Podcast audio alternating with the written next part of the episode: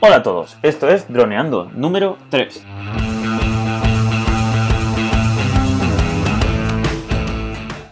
Bienvenidos un día más al podcast de temática dron, en el que aprenderás todos los trucos y consejos para sacarle todo el partido a los drones. En el programa de hoy vamos a ver los tipos de drones.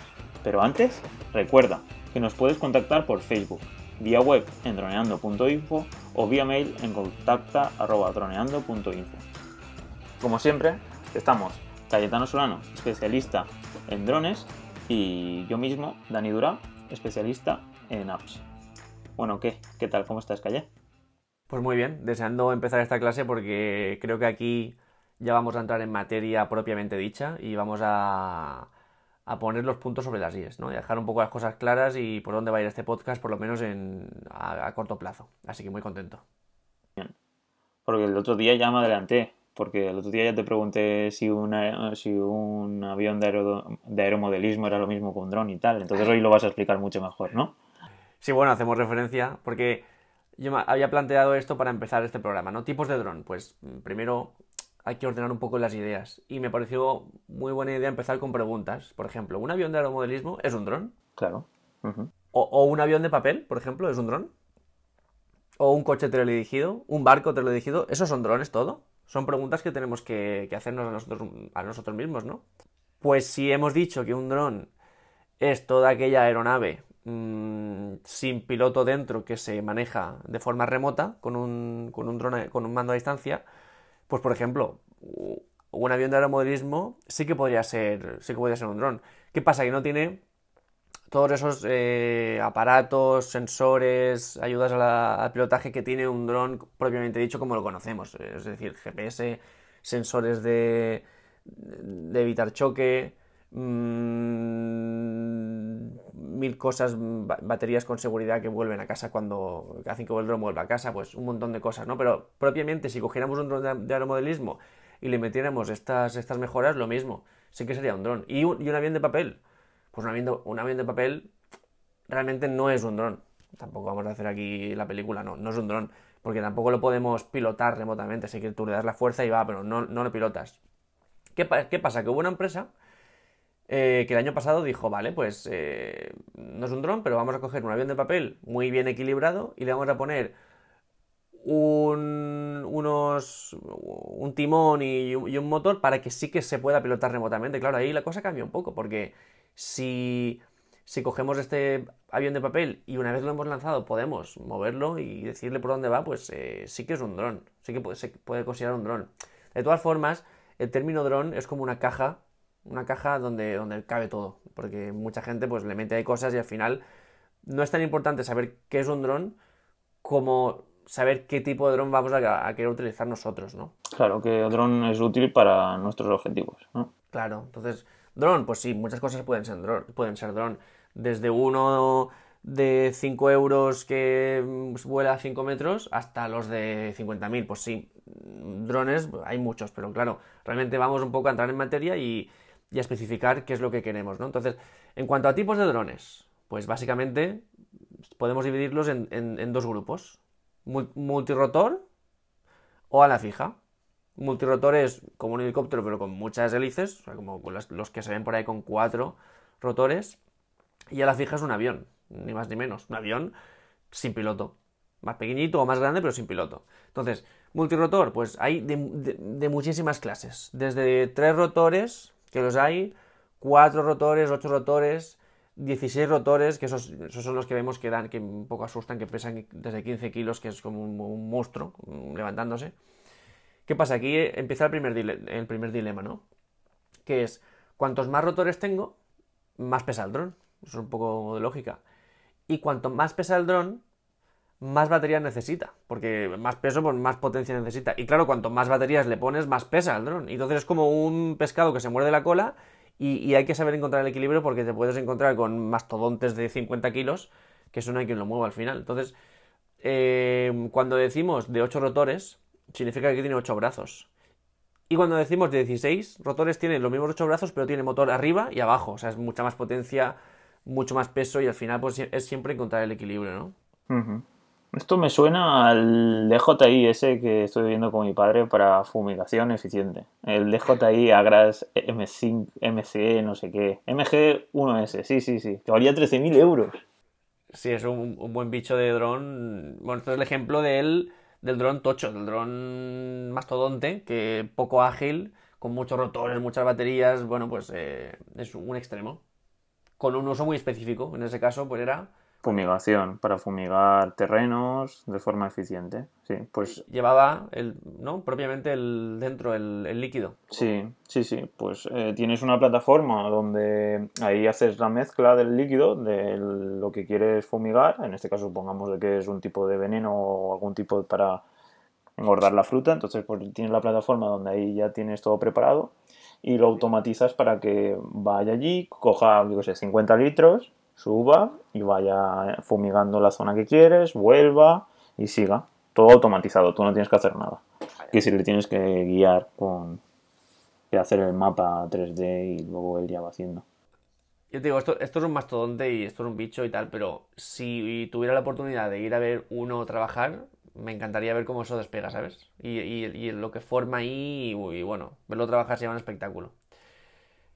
Pero sí, estos son los, digamos, los multirotores. Que esto es el típico dron que todo el mundo identifica como dron, que es cuatro hélices con sus cuatro rotores y un dron que suele tener una cámara abajo o lo que tal. Pues esta es la imagen arquetípica de un dron.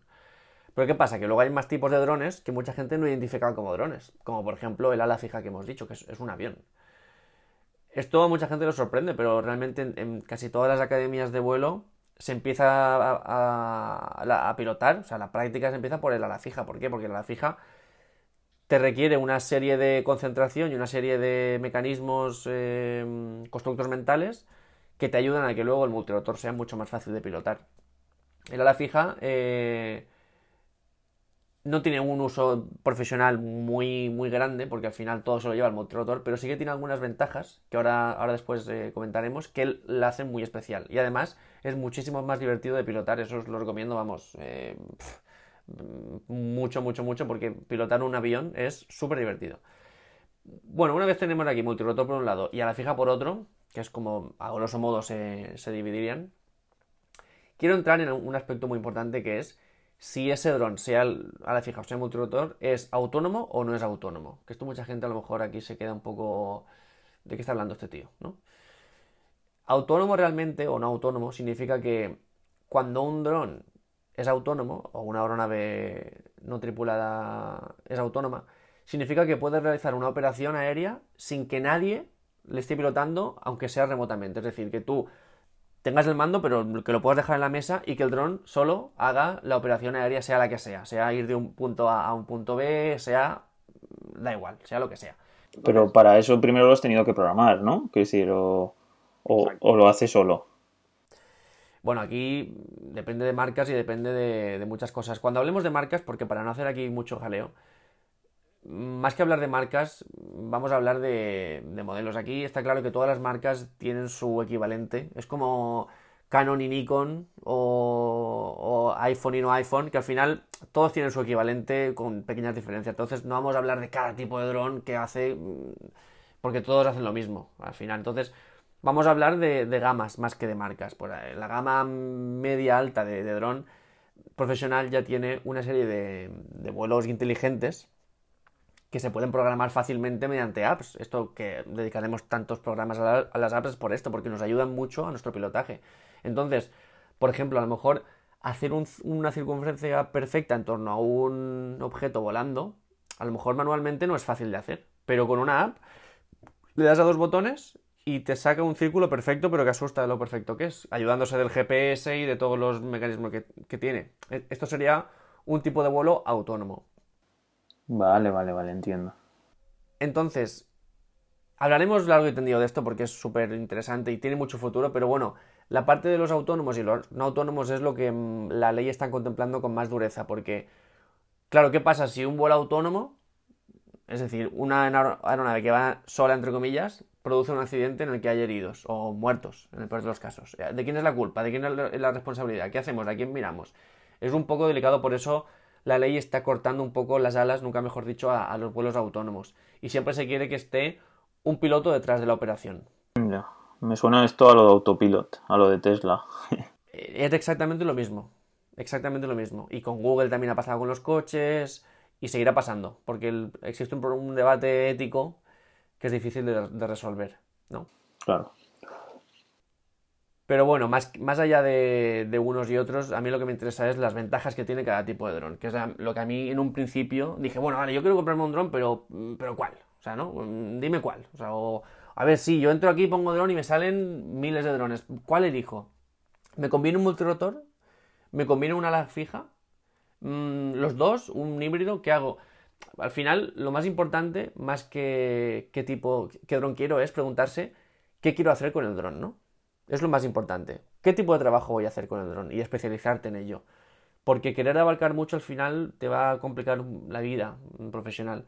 Entonces, podemos enumerar a, grosso modo las ventajas de uno y otro, que lo vamos a hacer, pero al final, si tú quieres comprarte un dron, tienes que preguntarte qué quiero hacer con ese dron. Y luego te vas las ventajas de uno y otro y eliges, así de fácil. Y bueno, y sobre todo, muy importante, qué presupuesto tenemos. Eso también es vital. así que, por, hablando de los multirotores, las ventajas que tienen, pues bueno, son poco lógicas. Por ejemplo, el vuelo estático. Es decir, tú puedes coger un multirotor, dejarlo en... manteniéndose en el aire y, eso una ala fija no lo puede hacer. El, dron se queda ahí y, puede hacerte muchos trabajos de inspección con un vuelo estático, por ejemplo, de, líneas de alta tensión, de, molinos eólicos, de muchas cosas. Por ejemplo, también tiene la ventaja de que se le pueden poner muchas cámaras. A la, fija también, ojo. Lo que pasa es que el, el multirotor tiene más posibilidades porque le puedes poner por arriba, por abajo, le puedes poner varias por abajo, le puedes poner una nocturna, una de temperatura y una de cámara normal, le puedes poner por delante y por detrás, tienes mucho espacio para ponerle cámaras, esa es una ventaja. Y también, como hemos dicho, que es muy fácil de pilotar, al final, el que haya tenido la oportunidad de coger un dron, mm, es, cierto que están los de juguete, que al no tener GPS, pues lo dejas ahí y el viento se lo lleva y eso es un poquito más difícil, pero bueno, eh, si tiene unos GPS, que ya hay bastante baratos o bastante asequibles pues, con GPS, tú sueltas el mando y el dron se queda ahí. Entonces te da esa tranquilidad que en la ala fija no te da. En la ala fija tienes que estar el 100% del tiempo mm, atento a que ahí no se rompa nada, ni, ni se te corte la batería ni nada, porque es caída, caída en picado. Y el multirotor tiene una mejor integración de los modos inteligentes de vuelo. El ala fija también tiene, ojo, y están muy chulos. La vuelta a casa de una ala fija es espectacular. Pero el multirotor te da más, porque tiene ese vuelo estático que te da muchísimo más. Puedes hacer formas en el aire, puedes hacer círculos, puedes hacer que siga una línea que hayas dibujado con el dedo, puedes hacer muchísimas cosas que iremos contando, por supuesto, y que te van a ayudar a tener una, mayor variedad a la hora de hacer, tu trabajo. Eso es muy importante. Y luego están los a la fija, que es el gran desconocido del, mundo dron, pero bueno, también tiene una cosa, por ejemplo, que es la gran desventaja del multirotor, que es que la ala fija tiene más autonomía de vuelo. Una misma batería le dura más. ¿Por qué? Porque tiene mejor sustentación. No sé si te suena esa palabra, sustentación. Sí. Claro, al, no al planea, ¿no? El ala fija planea en el aire. Muy bien. De hecho, la gran ventaja es que no necesita energía continua como el multirotor. El multirotor, en el momento en el que deja de tener potencia, se cae en picado. El, el ala fija no. Puede mantenerse en el aire porque tiene esta capacidad de sustentación, es decir, esta capacidad de mantenerse en el aire gracias a la aerodinámica que, le haya dado su diseño. Eso es una ventaja muy muy buena. Y por supuesto que puede recorrer mayores distancias. Para determinados tipos de trabajo, una ala fija es más recomendable que un multirotor, porque si tú quieres, por ejemplo, eh, hacer la fotogrametría de, un campo muy grande, pues con una ala fija vas a ahorrar mucha batería y mucho tiempo. Entonces, por eso siempre la pregunta es, ¿qué quiero hacer con mi dron? Antes que cuál dron quiero o qué dron quiero. Pero una duda que me surge. Si nosotros quisiéramos hacer un plano así hacia arriba, por ejemplo, con el ala fija sería muy complicado hacerlo, porque lo malo del ala fija es que le hace, lo malo, o la cuestión del ala fija es que le hace falta un espacio muy grande, a lo ancho, ¿no? Imaginemos esta situación hipotética, que tú tuvieras pues quisieras hacer un plano o, subir eh, el dron hacia arriba, pues eso con el multirotor se puede hacer y con el ala fija no, porque el ala fija para subir tienes que ir, no puedes subir directamente hacia arriba, ¿no? O, o cómo sería, o sí que se puede. De forma como un ascensor dices. claro, no podrías. se te complicaría la vida. Sí que le podrías poner una cámara arriba, pero no tendrías ese movimiento de ascensión vertical que sí que te da el multirotor, por ejemplo. Realmente lo que te ofrece el multirotor respecto al ala fija es otra, otra dimensión, otro eje, que es el poder coger el eje vertical y, transportarte por él directamente. En ala fija no, tienes que ir siempre subiendo de una forma gradual. Entonces, bueno, pues ahí cada uno tiene que elegir lo que le conviene mejor a su operación de vuelo o a su trabajo, a la que tenga pensado hacer con él, con el objetivo siempre de ganar dinero con estos drones. Por eso me gustaría ya para acabar hacer alguna reflexión aplicable a todos los tipos de dron. Una cosa muy importante que en la que más se está haciendo hincapié a nivel de leyes y a nivel de fabricantes es que a mayor redundancia, mayor seguridad. Esto que suena un poco así extraño, ¿qué quiere decir? Pues redundancia quiere decir mm, duplicar elementos. Hablaremos ya en un futuro de los elementos que tiene un, dron por dentro, de los elementos electrónicos que le ayudan a hacer todo eso, como puede ser la batería, los rotores o muchas cosas más. Pero sí que es cierto que si una aeronave tiene el doble de todo, es más fácil que si falla una cosa, otra le responda. Es decir, aquí tenemos el ejemplo del Inspire 2. Digo el Inspire 2 porque es la que tenemos, el que conocemos de DJI, pero ya te digo que hay multitud de marcas que tienen lo mismo seguro. Inspire 2 es un dron, ¿no? Que vale, bueno, es un dron ya de gama bastante alta, que, que va desde los 3.000 hasta los 6.000 euros con un montón de juguetes y un montón de maravillas. ¿Y, qué tiene de especial? Que cada dispositivo que tiene lo tiene duplicado. Es decir, una cámara, no, tiene dos. Una para pilotar y otra para grabar. Una IMU, que ya hablaremos, es como, como el cerebro del dron, pues no, tiene dos. Así es, si uno se rompe, el otro responde. ¿Una batería? Pues no, dos baterías. Así, si una falla, la otra responde. Esto no quiere decir que vaya una y la otra no, sino que las dos van conjuntamente es decir, tú sin un Inspire con una batería no se vuela, tienes que ponerle siempre dos. Pero te da la seguridad de que si falla una, la otra siempre eh, está ahí para lo que, lo que haga falta. Esto es un poco... Eh, esto es cierto, pero también hay que tener en cuenta, en cuenta otra cosa que se tiene muy, muy presente en la, en la aeronáutica, que es cuanto más simple, más difícil es que falle el sistema. Esto es algo que parece así un poco, a lo mejor demasiado vulgar, pero es cierto. Una cosa que se ha testeado durante muchos años, que se sabe que funciona bien, no se toca. Y el ejemplo es las avionetas Cessna, que a lo mejor por ese nombre la gente no la conoce, pero si vais a Google y ponéis Cessna con C, veréis la típica avioneta de toda la vida, de los años 80 y 70, que tenía que salían en todas las películas. Y es una, una avioneta que te la compras hoy en día y excepto los cuatro, las cuatro cosas de lujo que, pueda tener o que, no pueda tener, es igual en cuanto a, a componentes es igual. ¿Por qué? Porque si funcionaba hace 40 años, ahora también funciona, ¿no? Entonces, eso hay, que tenerlo muy presente. ¿Cómo se aplica esto al, al multirotor? Pues muy fácil. Mucha gente dice, ostras, Claro, yo en vez de cuatro rotores le voy a poner 16 y eso seguro que si me fallan tres voy a seguir poder volando. Y eso es cierto porque un, multirotor de cuatro, si te falla uno, se cae. Porque no hay sustentación, que es lo que hemos dicho antes, y se cae. O sea, a lo mejor se cae más lento, pero se cae seguro. Y si tienes 16, te fallan dos, como mínimo lo puedes aterrizar con, con dificultad, pero te va a dar para aterrizarlo. Esto es cierto, pero también es cierto que si tú tienes 16 rotores, tienes que tener 8 brazos, 16 motores, 16 eh, ESC, que ya es, una pieza que ya hablaremos, que es la que transmite la información desde el cerebro hacia el rotor.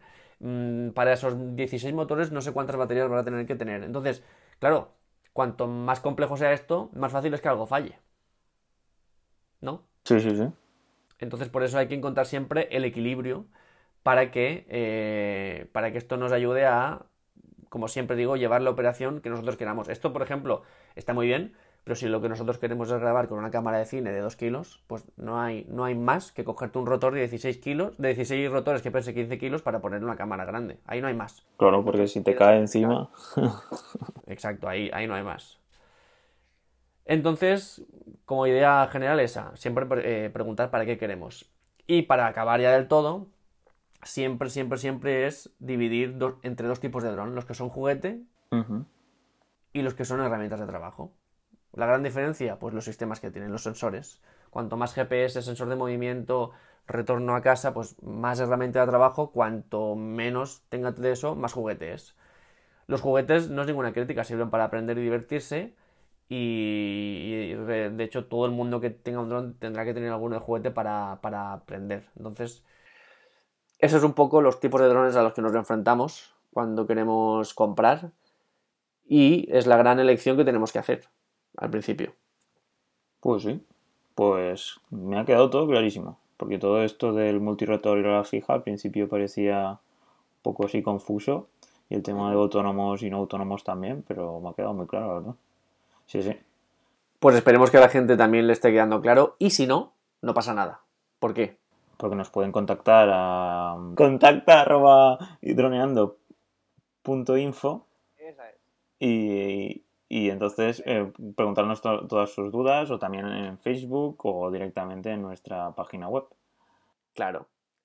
Y sobre todo, si me he podido dejar algo o, o lo que creáis que se puede añadir, perfectamente lo podéis poner ahí, lo comentaremos, estaremos encantadísimos de que así sea y crearemos así poco a poco, como ya como hemos dicho, esa comunidad que queremos que se vaya creando, ¿no?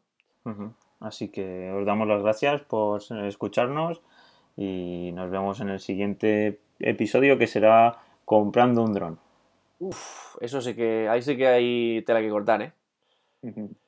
Pues nada, chicos, gracias por estar ahí y hasta la próxima, hasta el próximo podcast. Bueno, un saludo, droners. ¿Droners o droneadores?